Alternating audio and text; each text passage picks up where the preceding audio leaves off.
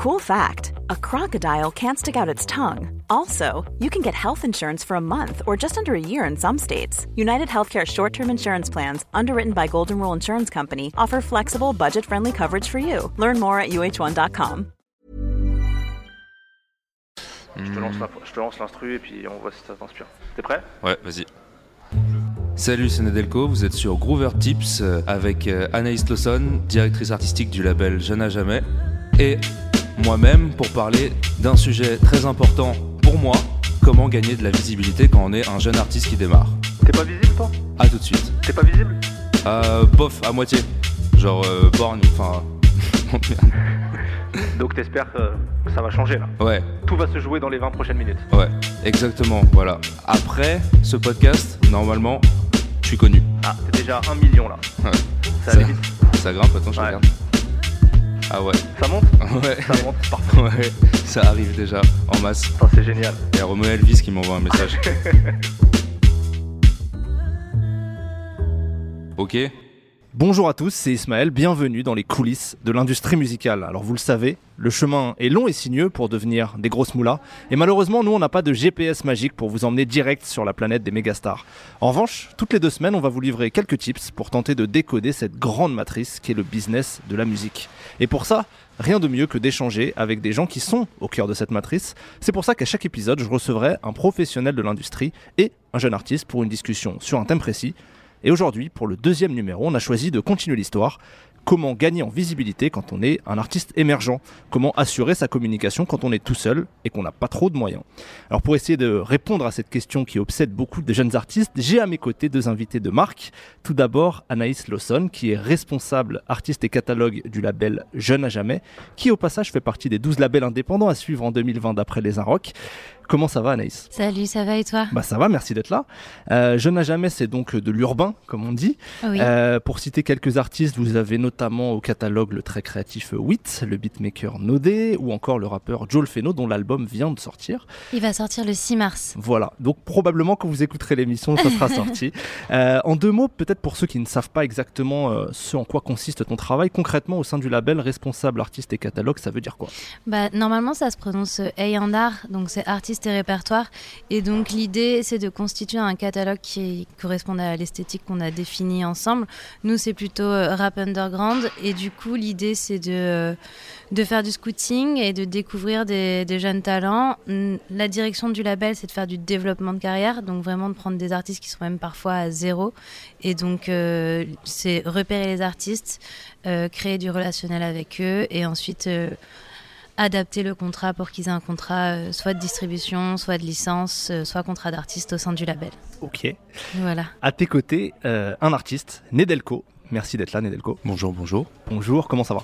Ça va très bien. Bon, tant mieux. Tu as rejoint, toi, le collectif de l'animalerie, Tout à fait. grand collectif lyonnais de base, euh, Mm. qui regroupe notamment euh, Lucho Bukowski, Anton Serra et le beatmaker Auster Lapoisse, avec qui Mm. tu travailles euh, plutôt étroitement. Ouais. tu as sorti un premier projet, Réologie, Mm. fin 2019, Tout à fait. dont voici un petit extrait. Respect. On vit tout seul et puis on meurt, pareil. Ancré en moi comme toutes ces peurs, charnelles. C'est que de l'amour, c'est que des cœurs, fanés. Des âmes fécondes et puis des fleurs, javel. T'es pas heureux, pourquoi tu pleures? Jamais. T'es grand et fort, oui, mais tu peux te rater. Le ciel vieillit, enfin les heures s'arrêtent. Et les histoires sont les mêmes que la veille. Maintenant que les présentations sont faites, on va pouvoir rentrer dans le vif du sujet. Donc aujourd'hui, je l'ai dit, le thème c'est comment gagner en visibilité et assurer sa communication quand on est encore un artiste émergent. Alors du coup, je commence avec toi, euh, Nedelko. Est-ce que déjà c'est toi qui gères euh, tes réseaux, ta communication jusqu'à présent? Tout à fait. Parce que je pense que personne voudrait le faire. Et tu t'en sors comment? Non, euh, les réseaux, bah ça va. Écoute, euh, je suis pas très assidu en fait. Disons euh, juste ça. Je suis très musique et euh, et puis quand il y a un truc à poster, je le poste, mais je fais pas de stratégie, disons. Ouais, t'as pas conçu de stratégie au préalable de communication. Ouais, non, c'est euh, quand ça sort, euh, voilà, euh, j'explique euh, assez rapidement et puis voilà, c'est pour les gens. Et c'est un truc que t'aimerais développer, gagner en visibilité par exemple sur Instagram ou, ou les autres réseaux? Ouais, bien sûr, forcément, puisque aujourd'hui il y a beaucoup de beaucoup de beaucoup de médias qui pour qui c'est important. Et puis euh, beaucoup euh, pour les artistes aussi, euh, c'est essentiel pour trouver des dates, pour plein de choses. À quel problème tu t'es confronté jusqu'à présent justement dans cette stratégie de communication? Est-ce que tu as, rencontré des difficultés particulières? Des difficultés particulières Alors attends, j'ai réfléchi. forcément oui. Désolé, je bloque. Bah t'inquiète, alors je me tourne vers Anaïs. Euh, toi, quand tu reçois justement des artistes euh, en rendez-vous, des artistes qui veulent euh, signer ou autre, est-ce que tu prêtes attention à leur réseau, à leur communication? Ouais, c'est quelque chose de, très important parce que ça permet de faire découvrir l'univers de l'artiste. Donc l'esthétique, c'est aussi quelque chose qui qui est important, euh, surtout avec les artistes que je développe sur le catalogue. Donc du coup, il y a pas mal d'attention portée là-dessus. On regarde s'ils arrivent à s'entretenir avec leur communauté, comment ils font pour avoir des rendez-vous, comment ils font pour euh, comment, enfin, avoir des rendez-vous avec leur public, comment ils font pour euh, avoir plus de commentaires, plus de partages, plus de likes. C'est important quand même de voir qu'en fait, il y a une histoire qui se crée avec le public qui le suit. Est-ce qu'il y a des, des minimums, des trucs essentiels que tu, en termes de com, que, que tu regardes absolument pour euh, juger de la crédibilité justement de l'artiste? Quels sont les paramètres que tu évalues bah, Vraiment euh, basique, pour moi déjà, c'est de bien communiquer. Donc si tu as un single qui sort ou euh, un projet, il faut vraiment qu'on puisse retrouver déjà les covers tout simplement sur Instagram ou sur Facebook. Ensuite, aussi, donc s'il y a des teasers pour justement teaser les clips, si les relais en fait sont bien faits et que en fait, c'est une belle vitrine qui donne envie de, s'engager dans le projet. C'est euh, un peu des bases qui permettent euh, de, de, savoir aussi si les personnes qui sont derrière euh, ont vraiment envie de se professionnaliser et du coup de respecter des petits préceptes de base de communication. Et en même temps, c'est parfois compliqué parce qu'il faut être, avoir cette vitrine-là de, mhm. communication assez propre, assez pro. Et on sait qu'à l'ère des réseaux maintenant, il faut aussi être un peu perso, donner un peu de soi. Comment comment t'évalues cet équilibre pour les jeunes artistes? Ça, c'est pas facile, hein, parce qu'il y en a qui adorent se prêter au jeu et c'est dans leur personnalité aussi de se montrer sur les réseaux sociaux et du coup de soit faire rire, soit faire pleurer ou soit juste euh, emmener son public en studio, faire des stories quand tu es en train d'enregistrer. Et il y en a d'autres qui sont assez pudiques.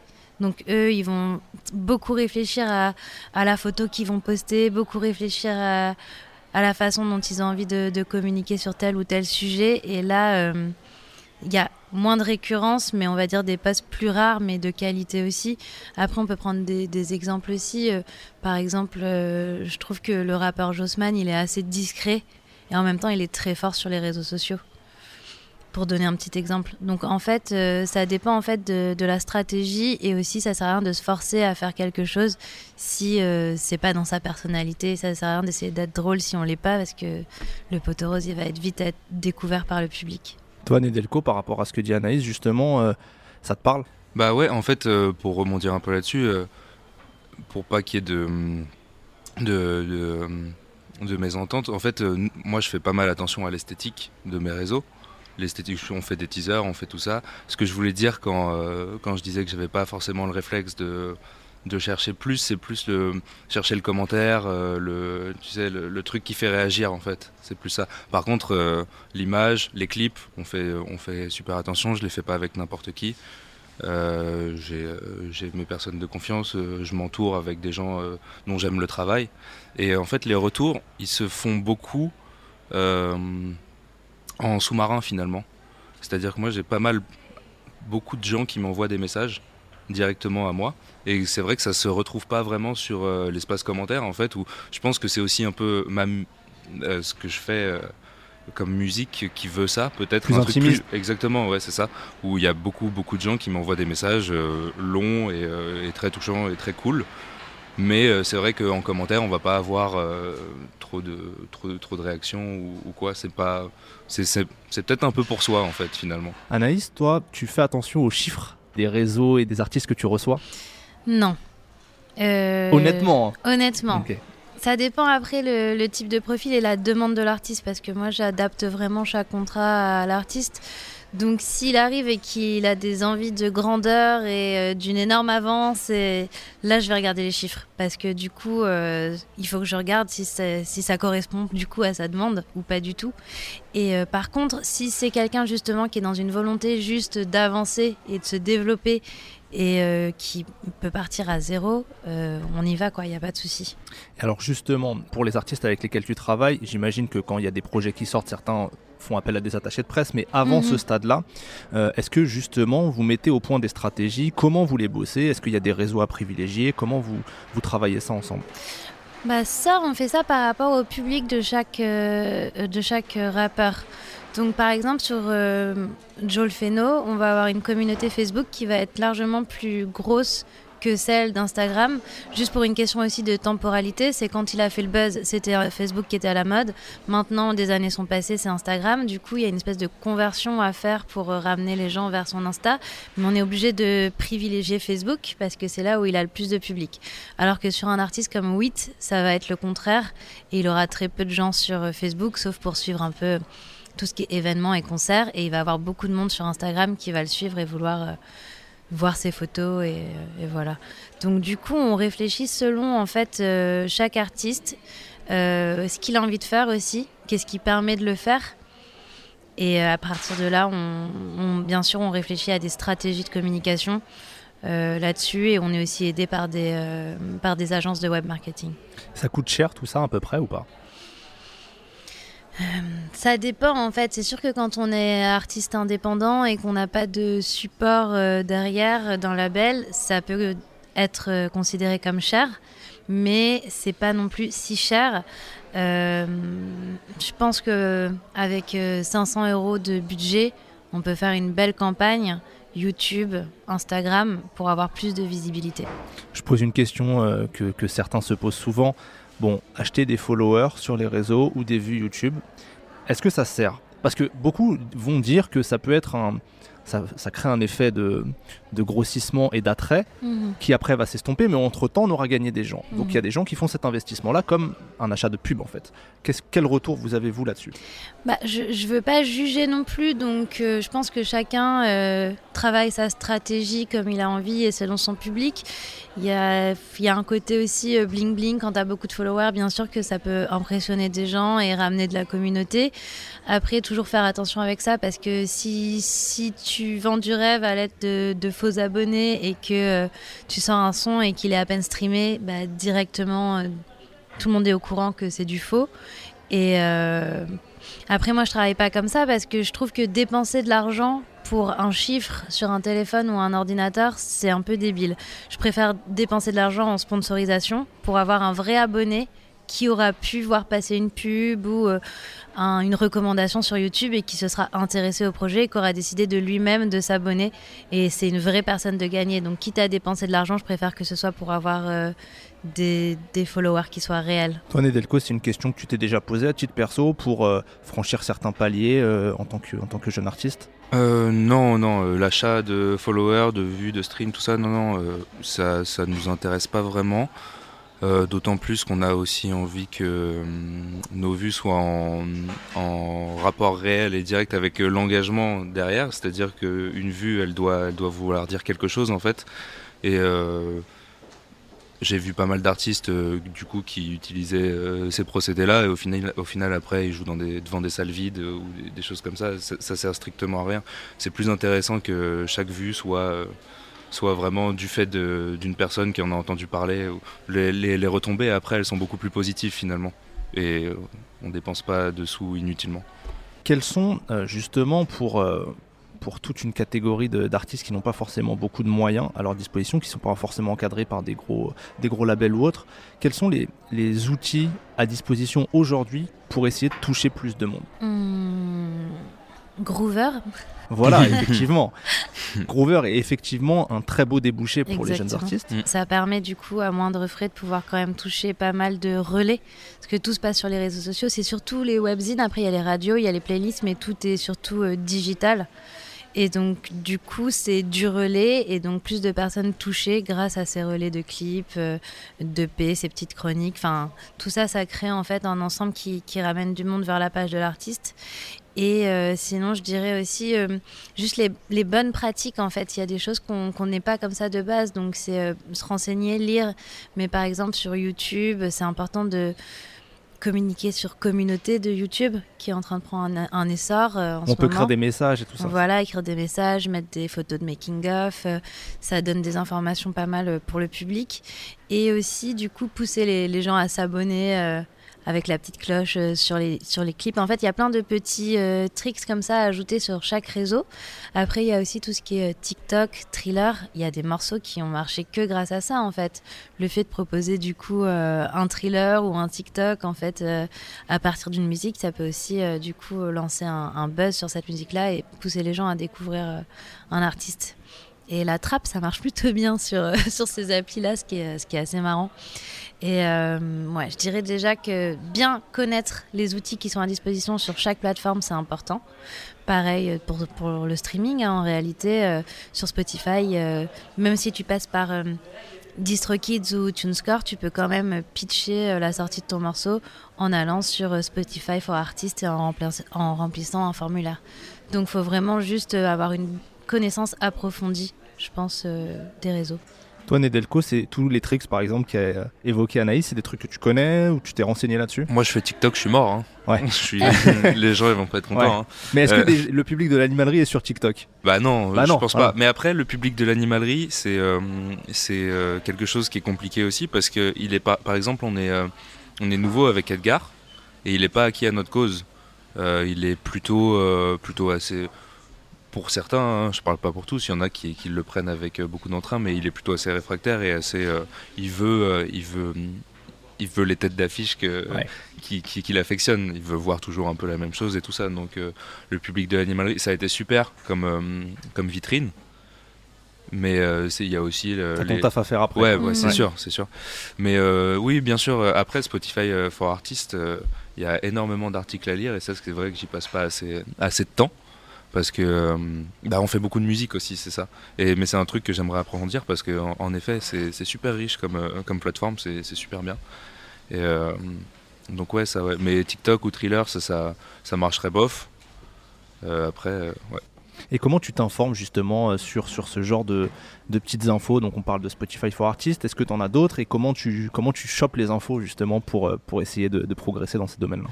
Euh, bah, échange entre artistes déjà euh, bah, par exemple pour Groover moi c'était euh, bah, c'était euh, le guitariste de Arch qui m'en avait parlé donc euh, autre groupe qui était au qui était au showcase qu'on a fait euh, Il y a quelques semaines. Ouais. ouais.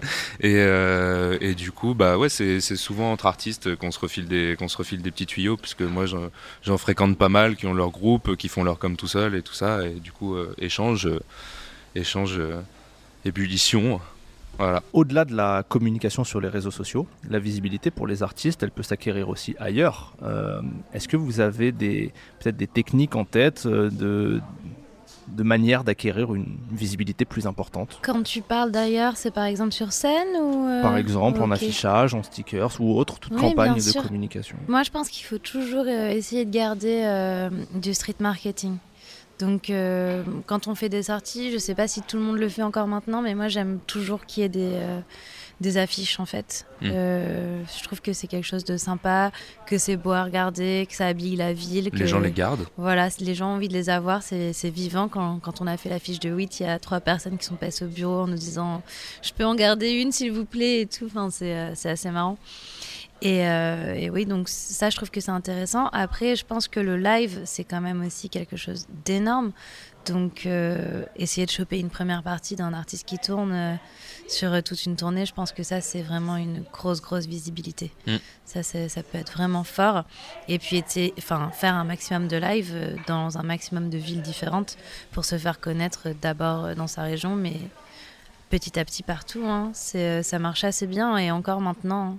Il n'y a pas que, que le digital euh, qui fonctionne. On- La scène, ça marche super bien. euh, Les premières parties, euh, comme tu disais, j'ai fait la première partie de Docs en novembre dernier, qui a une grosse communauté, lui, pour le coup. Mm. Et euh, j'ai jamais, euh, j'ai jamais pris autant aussi vite euh, sur les réseaux, pour le coup, qu'après ce, ce show-là, où vraiment. euh, là, je fais celle de, de Oxmo le 13 mars. Mhm. Et euh, après ça, je sais pas si ça va être, euh, si ça va être euh, la même chose en termes de répercussions, parce que c'est un public différent encore. C'est peut-être moins un public euh, réseau social, mais euh, mais ouais, la, scène, la scène, les premières parties. Après, c'est un- c'est une autre, euh, une autre problématique, c'est trouver des, trouver des dates justement quand par exemple, quand t'as pas l'influence, tu peux envoyer des mails, envoyer des mails, envoyer des mails. Nous, c'est ce qu'on fait, mais c'est plutôt les, les, salles qui viennent nous chercher quand elles nous connaissent hmm. euh, que, que, le contraire. C'est rare que c'est rare que quand on démarche des salles, on arrive à parce qu'ils euh, ont des millions et des millions de mails, euh, voilà, pour plein, plein de raisons. Ce sera l'objet d'un autre épisode, je pense, euh, du podcast sur, les, voilà, sur, le, sur le booking et tout ça. Mais pour revenir à, la com, tout à l'heure, tu disais que bah, tu faisais de la musique, Nedelko, et que mm. c'était du coup parfois compliqué de consacrer du temps à ta com. Mais c'est un métier, c'est un, autre métier, des autres talents. Et du coup, est-ce que, bah, c'est une question pour vous deux, est-ce que vous pensez qu'il faut déléguer très vite ce genre de job-là ou est-ce qu'il faut quand même faire soi-même pour coller le plus possible à son image? Moi, je pense qu'il faut que ça colle vraiment à l'image. Donc, pourquoi pas déléguer? C'est une bonne idée aussi pour euh, gagner du temps aussi et que les postes soient faits euh, en temps et en heure parce que ça, des fois, c'est un peu compliqué entre le moment où tu es en studio, au concert, euh, en promo et que tu sais que tu dois poster telle ou telle information et que tu n'as pas eu le temps de le faire, d'avoir toujours quelqu'un qui est associé au compte qui puisse le faire. Mais c'est important du coup de travailler le message soi et lui demander de copier-coller en réalité et, du coup de vraiment correspondre à son univers parce que quand on fait des messages qui sont écrits par des gens externes, c'est très vite repéré. Oui, ça se voit, c'est sûr. Moi, je pense que c'est kiff-kiff. En fait, ce qui est, euh, ce qui est intéressant, c'est euh, de gérer son réseau soi-même, mais d'avoir quelqu'un à côté de toi qui s'y connaît bien, qui, qui a les qui a les, les petits tricks du métier et justement de, se concerter voilà, de travailler vraiment avec, euh, avec quelqu'un dont c'est le métier.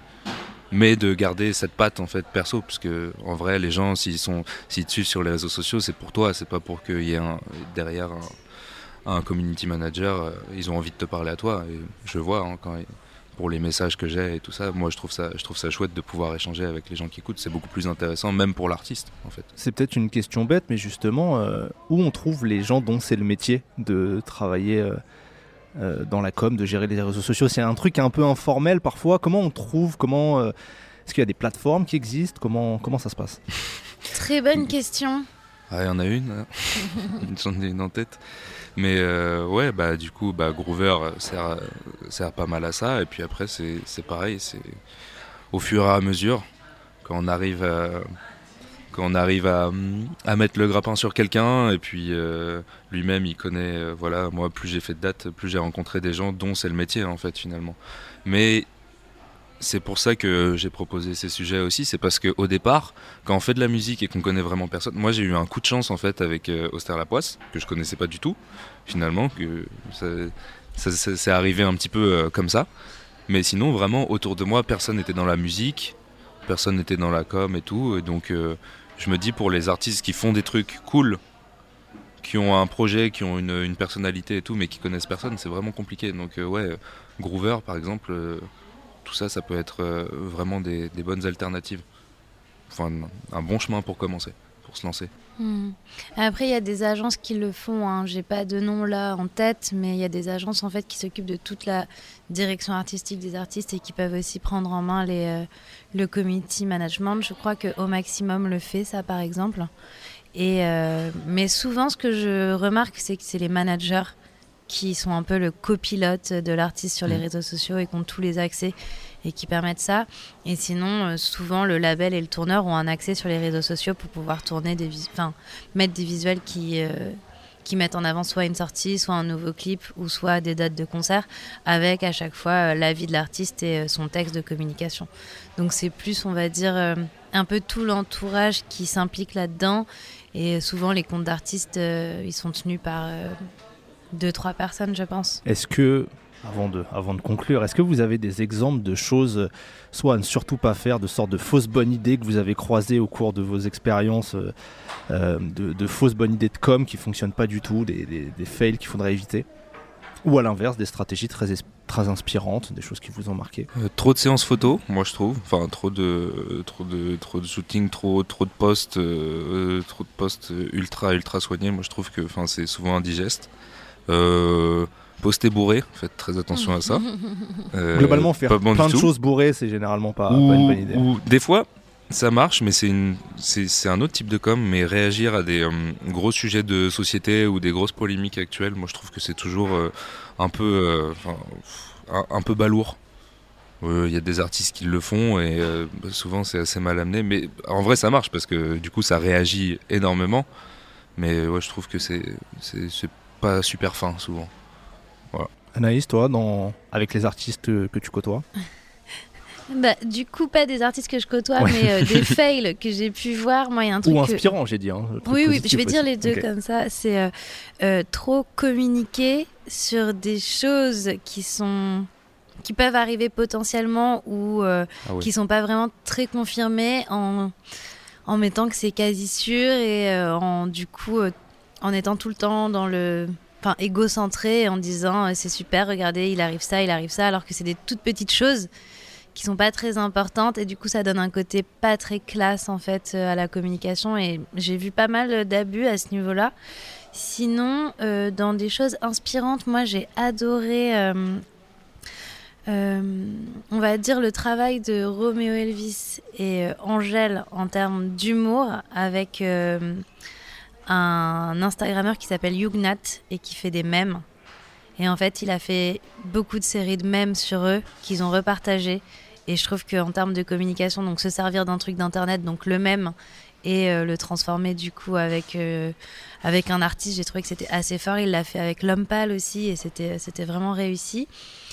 Et sinon, d'inspirant, bah, j'ai bien aimé la campagne qu'on a fait là avec Joel Feno pour euh, le clip hollandais, où en fait on fait euh, du coup euh, une fausse publicité pour une application qui n'existe pas, et quand on scanne le, scanne le QR code qui est sur toutes les affiches, et ben ça mène vers le clip vidéo. Voilà, et ça c'était assez intéressant. Est-ce que ça, c'est des choses qui coûtent cher, euh, sans rentrer forcément dans les détails, mais est-ce que euh, voilà, un artiste qui commence, qui n'a pas forcément de gros budget, est-ce qu'il peut faire ce genre de choses? Il peut faire ce genre de choses. En fait, euh, déjà pour coller les affiches, ça coûte pas cher, par exemple, à imprimer. Coller des affiches, si tu respectes les règles, tu peux le faire euh, toi-même. Enfin, tu as besoin de colle, euh, d'un balai, et puis euh, c'est bon, quoi. Donc, si tu es vraiment déter, ce genre de choses, tu peux le faire toi-même. Et euh, du coup, par exemple, avoir un QR code qui soit euh, actif comme ça, avec, euh, où tu, puis mettre- tu puisses mettre euh, le lien du clip, ça coûte euh, 60 euros l'année. 60 euros Voilà. l'année. Oui, donc c'est accessible. C'est accessible. D'accord. Donc je pense qu'il faut pas avoir peur d'innover. J'ai l'impression qu'il y a quelque chose qui marche très bien aussi, c'est la récurrence, les concepts. On a pu le voir avec bah, euh, Stromae quand il faisait ses épisodes, donc ça c'était plus à l'ancienne. Mais on la- a pu le voir aussi avec 47 heures qui vient revisiter les classiques. euh, je sais plus c'est quoi le nom des freestyles. On vient niquer vos classiques ou un truc dans le genre. Et en fait. euh, là, je parle d'exemples, euh, comment dire, euh, de choses qui ont fonctionné. Et ben, du coup, ça a pris parce que c'était récurrent et parce que, du coup, ils appliquaient un concept comme ça que, le public avait bien aimé euh, sur une durée dans le temps. Donc, je pense que la récurrence c'est important et trouver une idée en fait à, faire suivre et à faire évoluer. Et je trouve que le fait de se rattacher à quelque chose, par exemple, Angèle, c'est la loutre et ben elle a plus besoin de beaucoup chercher dès qu'elle doit faire des posts ou quoi. Elle a juste à dire ah bah c'est vrai que je, je tourne autour de ce thème-là, donc euh, tiens j'ai qu'à faire euh, une photo au zoo ou n'importe quoi. Et euh, en fait créer un thème qui devient récurrent, c'est facile en fait à exploiter après pour la suite. Ça permet un peu plus de d'être libre. Bon, parfait. Bah, c'est... On arrive bientôt à la fin de l'épisode. C'est un peu trop court. Euh, merci à tous les deux d'avoir partagé vos expériences. Avec C'était plaisir. Très instructif. Euh, J'espère que vous, chez vous aussi, vous avez appris des choses. Alors jusqu'à présent, on a beaucoup parlé euh, business et stratégie, mais sans musique, il n'y a pas de business, il n'y a pas de stratégie. Donc à chaque épisode, on va se quitter en musique avec un live de l'artiste invité. Et c'est donc Nedelko qui va nous interpréter un inédit. Qu'est-ce que, qu'est-ce que tu fais là? Ah bon, euh, un petit freestyle. Un freestyle. hein, du coup, on fait un peu de rap. Voilà, Bah parfait. tranquillement. Euh, Yes. quant à nous, on se retrouve dans deux semaines pour un nouvel épisode de Groover Tips. D'ici là, allez faire un tour sur Groover, on en a parlé pendant l'émission, et surtout, croyez en vous, c'est le plus important. Ciao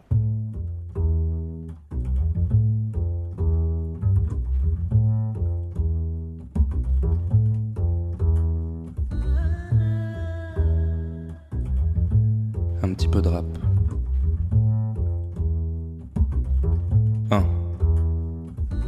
Les singes montent aux arbres et les flics, c'est pas des biochimistes. Dîner entre amis, disons qu'on parlera pas de politique. Riz nature, pâte au sel et pain sans sauce. Ceux qui ont cru en moi se comptent sur les doigts d'une main de manchot. Mais merliche, putain j'ai dit merliche. Appropriation culturelle, genre comme un prolo qui joue au tennis ou qui est riche. T'as vu, je fais le tour des idées à la con. Petit connard éloquent, détrôneur à tort qui fait pas le grand sage. Sale punk un chien, ton père est médecin. Rentre chez toi, embrasse maman, mon petit Célestin. Ta personnalité, tu détestes le lundi, t'adores la raclette. Et tu cites les visiteurs à tort à travers. Putain, beauf, abruti dans la gaufre. Ta grand-mère la chauffe, suce les Allemands, encule des chèvres. Start peur pour tous quand y a de la semaine, quand y a de la cesse. Toi t'as pas de visage, t'as pas de race, t'as pas de faciès. Fils de pute, fils de pute. J'hésite en piche et purge. Les gars en petite tenue, chérie, tout ce qui me tue, qui me tue, qui me tue. Je suis toi qui es-tu. Les gens bien triment le plus. Bah ouais, la vie c'est dur, hein. Pine ta mère, j'taffe le bide à bière. Le cœur fait l'amour et le visage baisse. Regarde pas les gens comme ça, petit connard en pull raflo. La mer raflée, la narcisse tarentule affreuse. J'aime bien écouter les gens avant d'être sûr. Mais Laura parle en moratoire, pélo. Je suis jumeau maléfique, mon jumeau maléfique, hein. Donc quand c'est moi, bah c'est pas moi, c'est l'autre. Je reprends mon souffle, tu prends ton pouls, une fois par terre. Ils rendront tout, j'existe par procuration de vos yeux, vos silences des visages, l'estime broyée demeure un cœur osseux. Hey, chien de la casse, grand palace, je viens de me lever, bande ma race, bois de chavot à croix de chavot, ça c'est bien de chez vous. Bientôt plus de cheveux comme la poisse, mais je m'en malaxe les couilles. Je me tue, je m'immole, j'ai le cul qui miaule. La vie c'est bof, genre de m'immole. Moi je suis comme vous, j'aime la débauche. Ça marcherait mieux si j'étais moche. Merci. Bah voilà, il n'y a pas de chute, ça sera la fin du podcast. Merci beaucoup. C'était une émission du Poste Général.